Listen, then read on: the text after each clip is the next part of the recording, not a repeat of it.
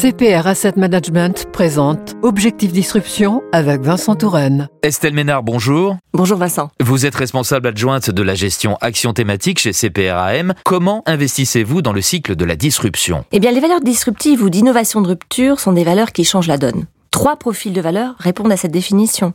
Tout d'abord, les disruptives matures, à l'image des GAFA américaines. Ensuite, les valeurs plus innovantes, souvent de plus petite taille, plus volatiles, mais à fort potentiel d'appréciation en bourse. Et enfin, les acteurs historiques qui ont su se réinventer. Des exemples à nous donner? Les acteurs matures, comme ceux du e-commerce, notamment Amazon, qui a changé la donne en matière de distribution. Parmi les valeurs plus innovantes, je pense à Moderna dans la santé, qui est engagé dans la course au vaccin anti-Covid-19.